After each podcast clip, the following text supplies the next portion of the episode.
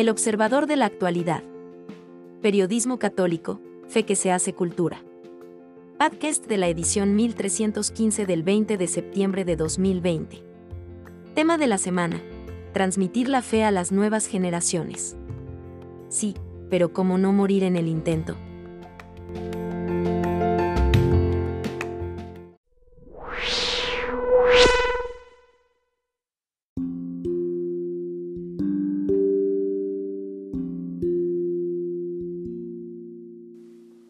De camino, por el de la voz Jaime Septién. Catedral sin conversaciones. Es famoso el libro de Mario Vargas Llosa, Conversaciones en la Catedral. Esta semana, en un hecho bochornoso y muy delicado desde el punto de vista de las relaciones, siempre difíciles, Iglesia-Estado, conocimos el título inverso del libro de Vargas Llosa, La apropiación de la Catedral Metropolitana de la Ciudad de México sin conversaciones previas del gobierno con la catedral, con el arzobispado, se entiende. Nadie pone en tela de juicio que haya habido necesidad de acordonar la zona que alberga el zócalo capitalino para evitar aglomeraciones y contagios en el cada día más politizado grito de la independencia. Pero de ahí a hacerlo como lo hicieron el pasado fin de semana, hay una distancia que solamente se explica con una palabra, desprecio, y a lo mejor con un verbo, humillar. El poder que no da razones, el poder autoritario, se goza a sí mismo humillando a los que sabe o imagina que no se le pueden poner al brinco. Los efectivos del ejército que aislaron el zócalo cumplían órdenes como los que resguardaban la presa de la Boquilla en Chihuahua. Los que tuvieron que negociar, dialogar y mandar siquiera una cartita de cortesía son los miembros de la actual Administración Federal con la misma prontitud con la que se cobran los atrasos de los ciudadanos en el pago de servicios o de impuestos, deberían actuar para tramitar sus permisos. No hacerlo, querer mostrar el músculo ante los santurrones de la visa de 12 en catedral, es una vulgaridad y es una falta de respeto a la iglesia. Ignoro si alguien haya pedido una disculpa. Dice un viejo adagio que en la política lo que se ve es y lo que vimos la mañana del domingo 13 de septiembre fue algo más que una desatención. Fue una clara humillación del poder temporal contra la raíz y la esencia de México.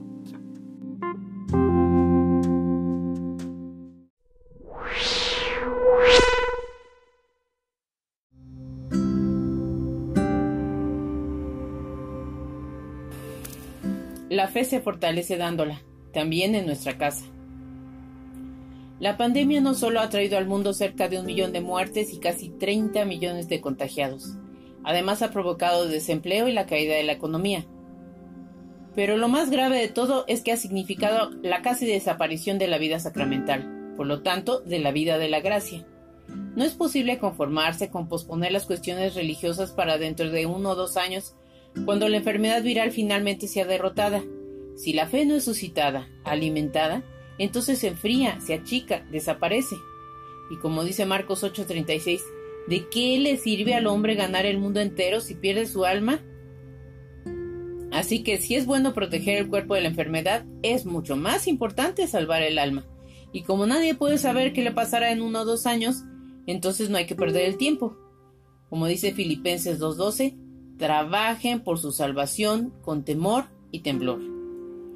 Jesucristo ordenó estas cuatro tareas para todos los miembros de su iglesia. Vayan, hagan discípulos, bauticen y enseñen. Eso está en Mateo 28 del 19 al 20. Pero pareciera una tarea casi imposible ahora que los fieles laicos se encuentran prácticamente solos, ya sin el sostén de su comunidad parroquial. ¿Cómo fortalecer su propia fe? ¿Y cómo transmitirla a sus hijos y a las siguientes generaciones en estas circunstancias? En 1867, el Papa Pío IX escribió cómo en Japón, a pesar de la persecución anticristiana del siglo XVII, la transmisión de la fe católica continuó de generación en generación entre los cristianos sobrevivientes, privados de sacerdotes y totalmente aislados del mundo. Lo hicieron gracias a una tradición oral hecha de pocas verdades decisivas que concernían a los sacramentos y, en primer lugar, a la confesión.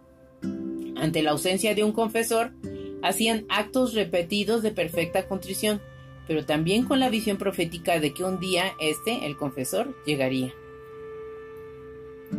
Pero el caso de Corea es más sorprendente, único en la historia de la Iglesia, pues en la primera evangelización no participó ni un solo sacerdote o religioso, sino que un grupo de jóvenes coreanos conoció el catolicismo mientras estudiaba literatura occidental. Su estudio, que al principio fue curiosidad, se tornó en fe con la gracia de Dios. Después de haber comprendido la importancia del bautismo, enviaron en 1784 a uno de ellos a Pekín para que fuera bautizado. Él volvió a Corea y bautizó a sus colegas, y todos esos laicos a su vez evangelizaron y bautizaron a otros, y esos a otros, etc. Cuando el primer sacerdote misionero llegó a Corea en 1794 procedente de China, se encontró con que ya había 4.000 bautizados que no renunciaron a su fe sino que siguieron extendiéndola a pesar de que padecieron un siglo de cruel persecución religiosa por parte del gobierno.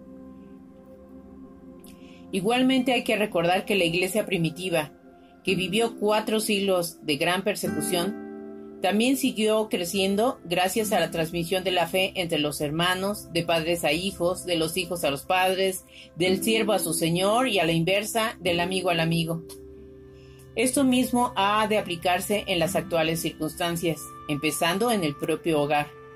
Y si bien algunos podrán sentirse no demasiado preparados para evangelizar a su familia o a conocidos, bien señala Juan Pablo II en su encíclica Redemptoris Missio que la fe se fortalece dándola.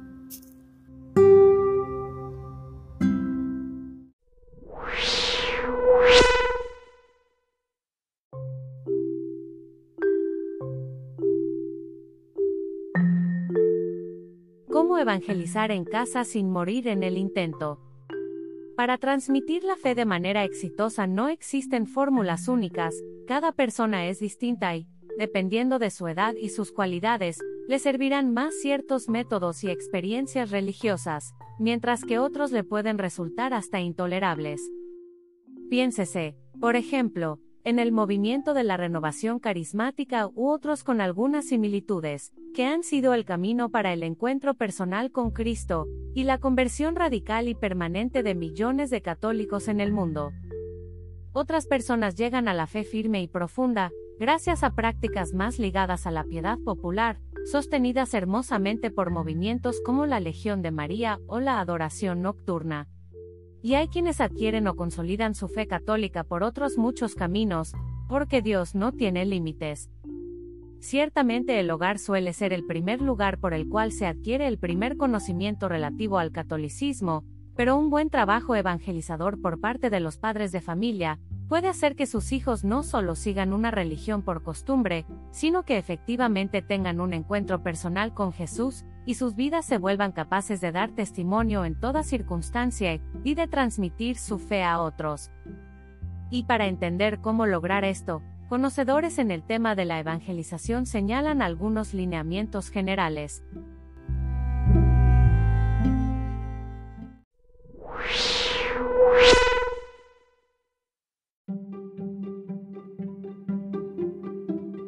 Lo que no se debe hacer. El estadounidense Christian Smith, converso del protestantismo al catolicismo, experto en sociología de la religión y en religiosidad infantil, adolescente y juvenil, señala cinco cosas que no funcionan para pasar la fe a los hijos. 1. Padres demasiado pasivos. Guión no se esfuerzan o se esfuerzan poco en transmitir la fe, hay padres de familia que llevan de vez en cuando a sus hijos a misa pero sin enseñarles nada, de manera que los niños, así tengan entre 6 y 9 años, ni siquiera saben persignarse, nunca se arrodillan ni ponen la más pequeña atención. 2. Padres demasiado autoritarios. Guión deben ser padres proactivos, pero no abrumadores, señala el sociólogo la exigencia excesiva puede provocar que la religión acabe siendo rechazada. Esto recuerda a alumnos que estudiaron en algunos colegios de monjas donde la severidad era tan exagerada que cuando terminaron la escuela no quisieron volver a saber nada de la iglesia por el resto de su vida. 3. Limitarse a dar ejemplo, pero sin hablar de la fe en casa. Guion Smith señala. No funciona modelar la fe y práctica religiosa de los niños sin que los padres les hablen con frecuencia de por qué el padre cree y practica. Los niños necesitan oír hablar del tema a los padres, no solo vivirlo. Hoy está de moda la insistencia de que, para evangelizar, no es necesario predicar, sino que basta con dar testimonio de vida a fin de atraer hacia Cristo. Y sí, es más cómodo quedarse callado y dejarle toda la responsabilidad de predicar al sacerdote, al religioso o al catequista. Sin embargo, la orden de Cristo para todos sus discípulos es, vayan y prediquen el Evangelio, Marco 16, 15. La escritura insiste, predica la palabra, insiste a tiempo y a destiempo, siempre con paciencia y dejando una enseñanza. 2 Timoteo 4, 2. 4. La hipocresía y doble vida. Guión no es eficaz para transmitir la fe, por ejemplo, decir al hijo que la misa o el ayuno son muy importantes, si luego ve que los mismos padres ni van a misa ni ayunan. 5. O dejarle la evangelización a la escuela o la parroquia. Guión la escuela y la parroquia por sí solas no tienen casi eficacia a la hora de transmitir la fe a los niños. Tampoco funcionan apenas, sin los padres, los campamentos, retiros y jornadas. Los hijos deben ver que sus padres dan el ejemplo, y que están a la cabeza de su evangelización.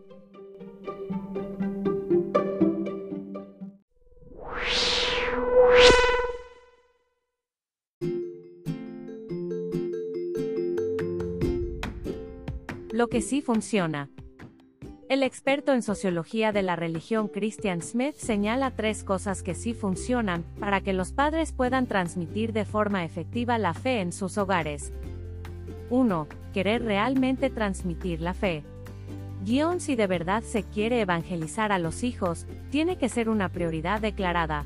Por lo tanto, los papás tienen que hacer que su vida sea un modelo de fe para sus hijos. 2. Deben hablar sobre la fe con sus hijos durante la semana. Guión no es posible relegar a Dios y su doctrina solo a un ratito del día domingo. Dice Christian Smith, hablar o no hablar con los hijos de asuntos religiosos entre semana es uno de los mecanismos más poderosos para la transmisión religiosa a los niños. Cuando los padres nunca, o rara vez, hablan de la religión en términos personales, eso da un fuerte mensaje a sus hijos de que en realidad no es algo importante. 3. Mostrar a la vez cariño y autoridad firme. Guión los padres deben exigir a sus hijos en materia de fe, pidiéndoles altos estándares, pero al mismo tiempo deben expresarles cariño y mantener la conexión con sus hijos. Un adolescente o joven que reciba de sus padres una sólida educación católica no caerá en la trampa de creer que las reglas de moral cristiana están obsoletas, pues tendrá muy claro que Jesucristo es el mismo ayer, hoy y siempre. Hebreos 13, 8, por lo que su voluntad no se modifica con los siglos ni las modas.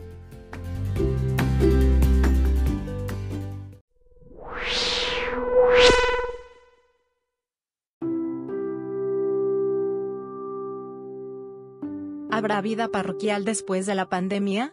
Obispos, presbíteros, otros consagrados y laicos responden por José Antonio Varela Vidal.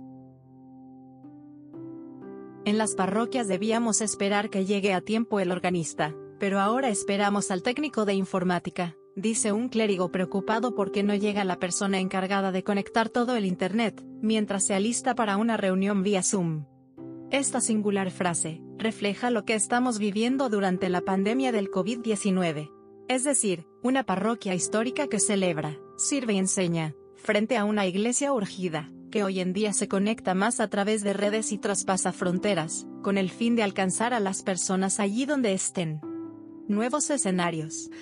Ante este fenómeno evidente, realizamos un breve sondeo online entre obispos, presbíteros, otros consagrados y laicos. Las respuestas llegaron de casi toda América, Europa y África inclusive.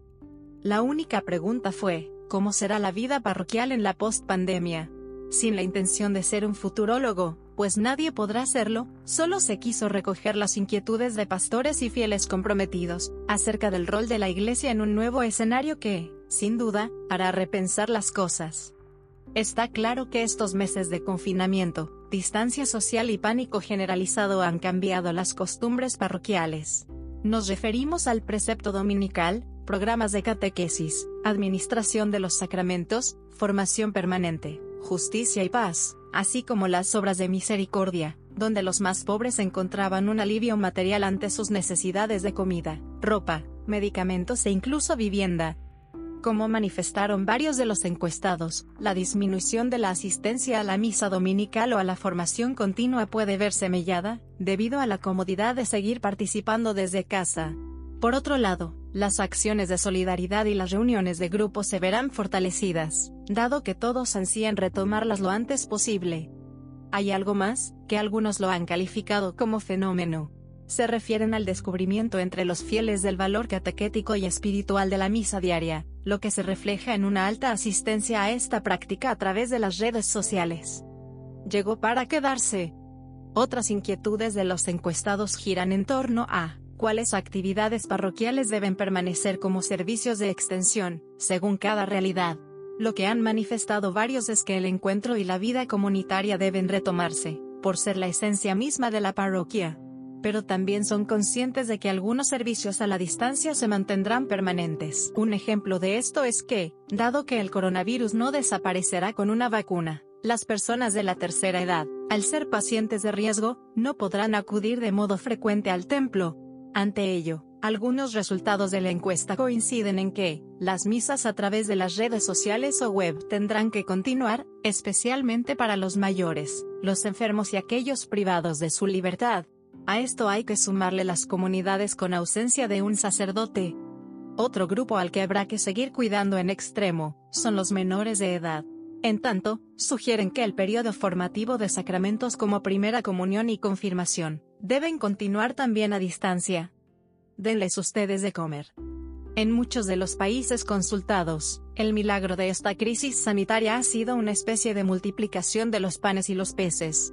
Esto se comprende mejor, cuando te relatan las acciones de recolección de artículos de primera necesidad y de dinero, para distribuirlos a las familias más pobres y vulnerables de la comunidad parroquial. Allí quedan como testigos, las convocatorias y las fotos en redes sociales y webs parroquiales, donde se constata que la crisis sacó lo mejor de cada uno, pues, en una sintonía que no siempre afloraba, han trabajado juntos los párrocos, religiosos y fieles en el reparto de ayuda humanitaria. Para muchos, no ha sido solo la satisfacción del deber cumplido, sino la ocasión propicia de experimentar el llamado del Papa Francisco, a tocar la carne de Cristo.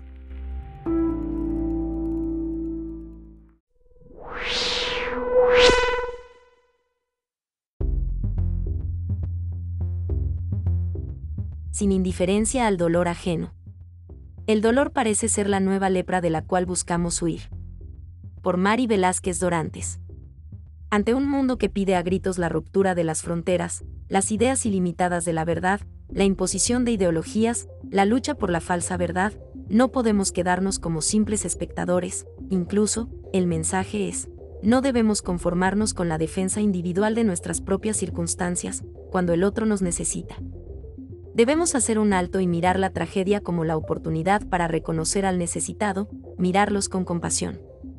Pareciera que estamos aceptando de forma silenciosa una vida donde el sufrimiento del otro es una cotidianidad, donde no existe umbral de misericordia por el dolor ajeno, y si seguimos con esa mirada, perderemos entonces la ética, y seremos actores de una obra teatral injustificada a favor del individualismo y la centralidad del hombre mundano. Un peligro que acecha. En la plenitud del siglo XXI el hombre no puede denominarse ignorante de lo que sucede tenemos al alcance una gama infinita de herramientas para conocer y reconocer lo que pasa. Lo que sí podemos desestimar son las acciones del mundo que estamos viviendo, un mundo que crece a un ritmo donde el dolor ajeno pareciera ser un tema escalofriante, donde el otro me interesa después de mí. No podemos reaccionar con indiferencia o ingenuidad, porque sabemos en el fondo lo que sucede a nuestro hermano. La idea del bienestar se instaura bajo un lema publicitario, estar bien de forma personal. Por lo tanto, cuando el vecino o la comunidad nos requieren, nuestro yo se coloca primero a salvo, para luego entonces, si nos queda tiempo o interés, podamos ayudar al otro. Es evidente que existen muchas víctimas de la injusticia, pero también es cierto que no germina el compromiso por la vida. Lo significativo pareciera que es acumular ganancias económicas, mientras que el dolor es la nueva lepra de la cual todos buscan huir. Ideologías perversas. Estamos frente a un momento donde la ideología social crece y se reproduce sin ser cuestionada. No reflexionamos sobre la ola de pensamientos que emergen para las nuevas generaciones. Somos unos extraños abrazando ideas incoherentes, dejamos que la cultura del intervencionismo ideológico nos bombardee y entonces el vulnerable queda expuesto. Se articulan mensajes para unos cuantos, desechando a muchos. Los jóvenes interactúan con estas ideologías dominantes como si se tratara de una historia de 14 segundos. El dolor físico y moral de los demás queda fuera de este escenario. Se busca extirpar el sentido del sufrimiento. La revolución de los colores. Bajo lemas de color llega la seducción de mensajes y discursos donde se busca eliminar el sufrimiento innecesario, y para la eliminación de este no importa si se logra de forma arbitraria. Se busca una vida donde las fronteras del dolor, los padecimientos se aniquilen, y donde la condición humana sea vista como una escalada de discursos oportunistas. Todas las revoluciones de colores dicen conocer el dolor ajeno, pero en realidad es un conocimiento a la lejanía, las víctimas no están siendo tomadas en cuenta, más bien, están siendo ignoradas.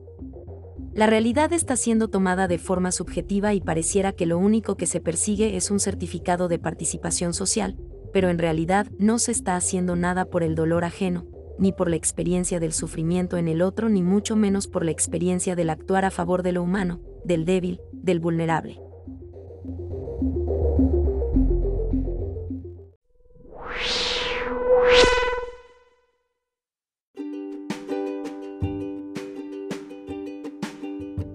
Ven, Semiluz, por Angelo de Simone.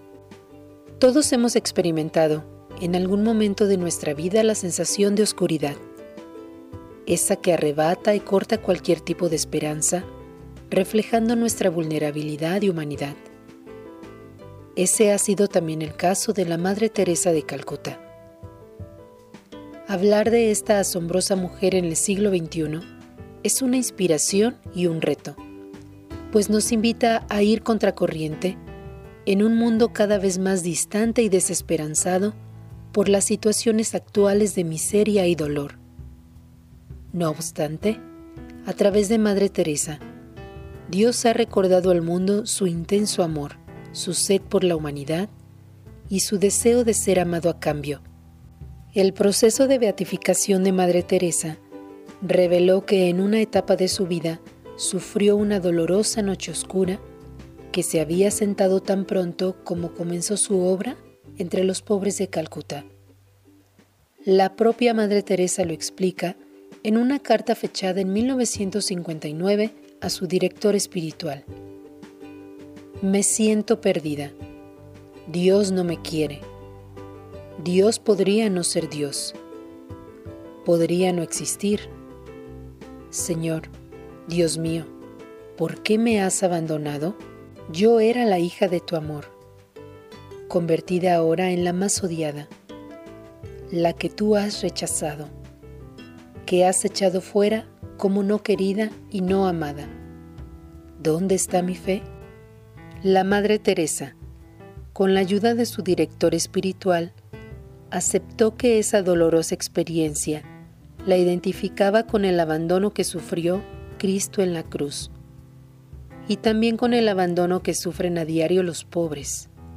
De hecho, a pesar del vacío interior, siguió creyendo en el Señor y haciendo el bien.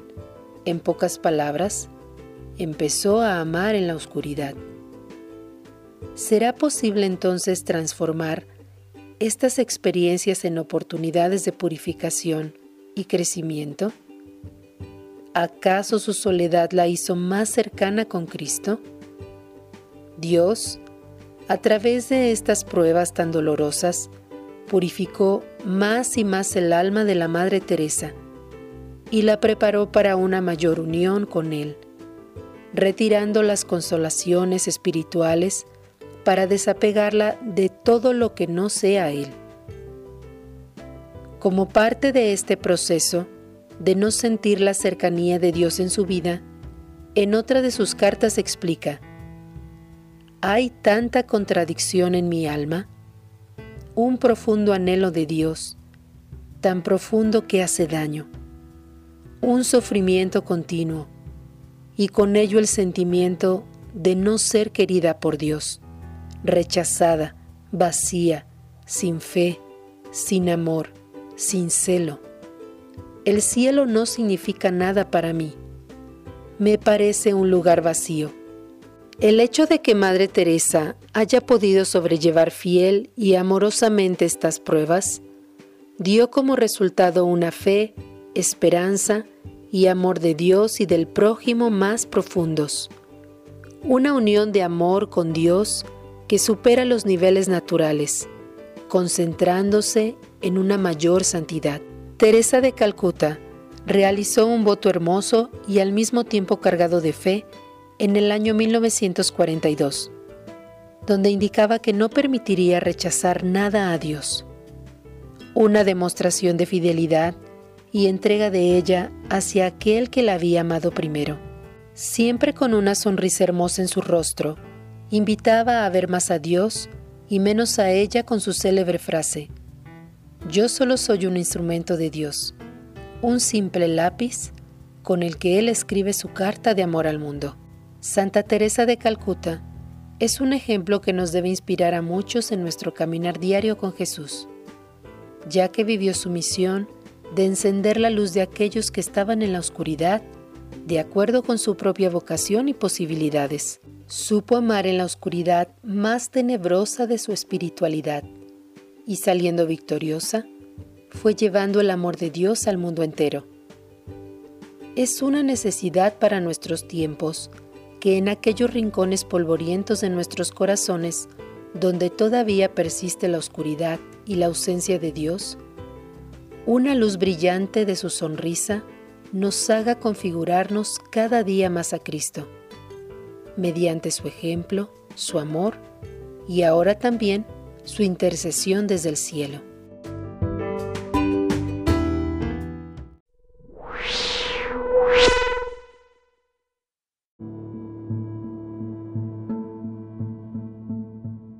Religión, Independencia y Unión de Tomás de Híjar Ornelas. Tiene un epígrafe del Papa Francisco que dice, La pandemia ha demostrado esto, la salud humana no puede separarse de la del entorno en el que vive. Si usted se pregunta por qué en México se pasa eh, por alto la efeméride de la consumación de su independencia el 28 de septiembre de 1821, a cambio de potenciar la de uno de sus inicios. Hubo otros antes y después, quizá el más ruidoso, sangriento y anárquico.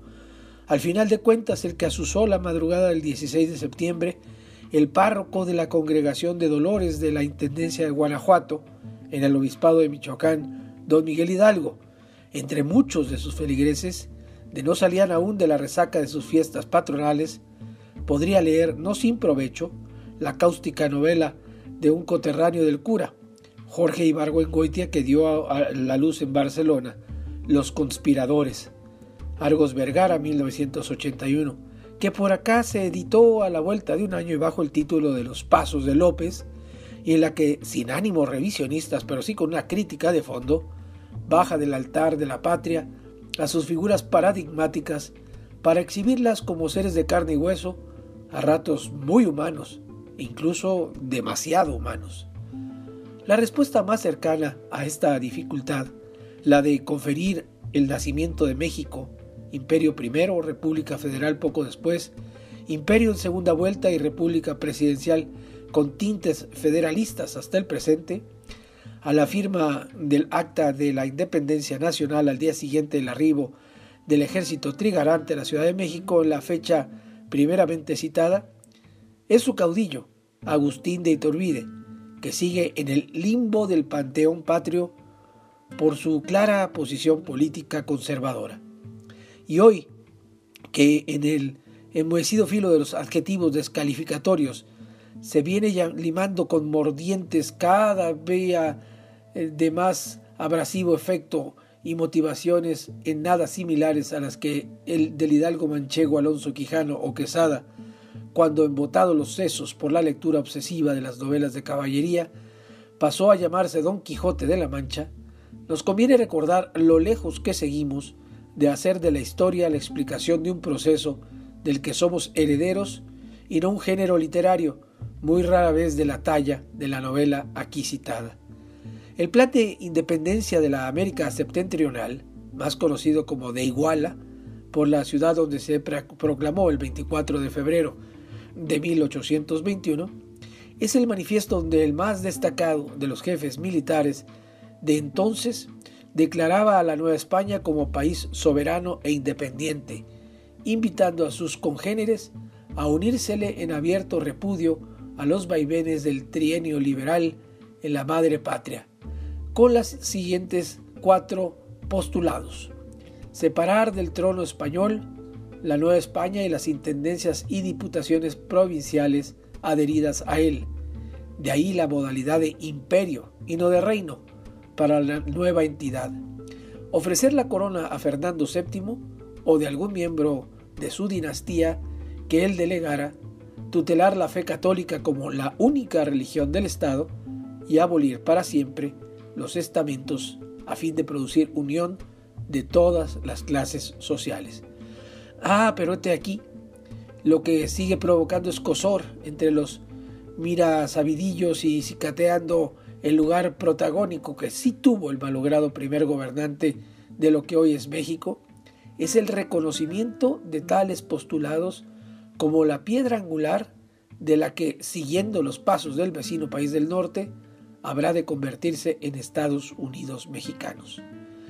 Me temo que mientras no cambie esta visión maniquea, el mejor lugar para que descansen los restos de Agustín de Iturbide seguirá siendo la capilla de San Felipe de Jesús en la Catedral de México, y no la columna de la Independencia, hoy soporte de toda clase de acciones impulsivas y vandálicas en contra del patrimonio edificado, y que el gesto que retirar del muro de honor del Congreso de la Unión su nombre al tiempo de celebrarse el primer centenario de la independencia en 1921, más que una ofensa a la postre, puede considerarse lo contrario, un reconocimiento.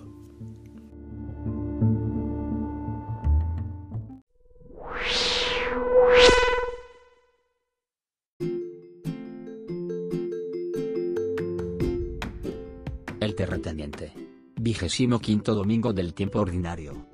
Mateo 20, 1 al 16. Por el padre Antonio Escobedo. El protagonista es un terrateniente con una gran finca que necesita de mucha mano de obra. Como buen empresario, tiene capacidad para contratar a un gran número de trabajadores. No es un empresario al estilo moderno porque se comporta de una manera extraña al momento de pagar los salarios. Tampoco es un ricachón que se dedica a disfrutar de los productos del campo dándose la buena vida.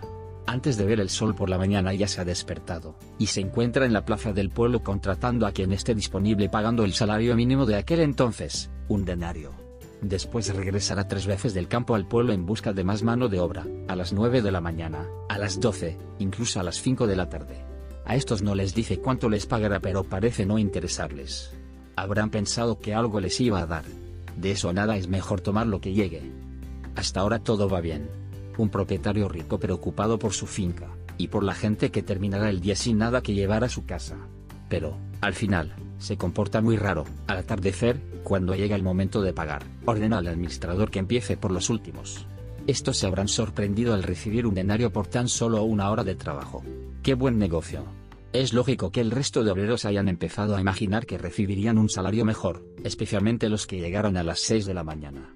Ilusiones falsas que se hicieron a sí mismos. Al final reciben lo que se les había prometido. ¿Parece sensato que reclamen? El terrateniente no ha cometido ninguna injusticia, ha pagado lo acordado. Si paga lo mismo es por bondad porque sabe que necesitan el denario para vivir, aunque muchos de ellos sean vagos e irresponsables. ¿Por qué actúa de esta manera el terrateniente? Podría haber pagado a los primeros, dejarlos partir y, al final, pagar a los otros sin que nadie se enterase. ¿Por qué tal actitud tan provocadora? Estas preguntas se desvanecerán si recordemos que Jesús está narrando una parábola, es decir, una especie de cuento y, por tanto, necesita poner drama a lo que dice para captar nuestra atención y darnos una lección. Sin el escándalo y la indignación no caeríamos en la cuenta de la enseñanza. Para entender mejor la parábola, debemos tener presente que la comunidad de San Mateo estaba formada por cristianos procedentes del judaísmo y del mundo pagano. Predicar que Dios iba a recompensar igual a unos que a otros podía levantar enojos. El judío se sentía superior a nivel religioso, su compromiso con Dios se remontaba hasta Moisés, había cumplido los mandatos y decretos del Señor, no había faltado un sábado a la sinagoga. ¿Cómo iban a pagarle lo mismo a esos paganos recién convertidos que habían pasado gran parte de su vida sin preocuparse de Dios? Nosotros, católicos que hemos cumplido desde niños la voluntad de Dios, que vamos a misa cada domingo, que colaboramos en la iglesia, damos nuestros donativos, cómo reaccionamos al enterarnos que Dios va a compensarnos igual que a la gente que solo va a la iglesia para entierros y bodas, y que interpretan la moral cristiana según les convenga. A algunos de nosotros podrá parecernos una gran injusticia. Dios no lo ve así. Si regala lo mismo no es por justicia, sino por bondad. ¿Seguimos al Señor por conveniencia o porque realmente lo amamos?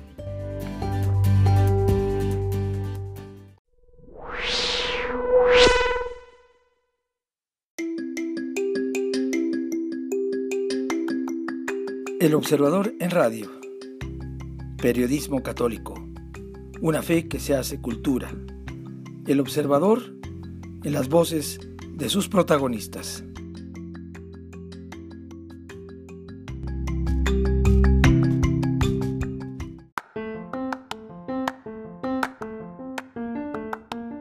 Gracias por escucharnos. Si le gusta nuestro material puede ayudarnos a seguir, puede donar en nuestro sitio o suscribirse. Visita el sitio www.elobservadorenlinea.com.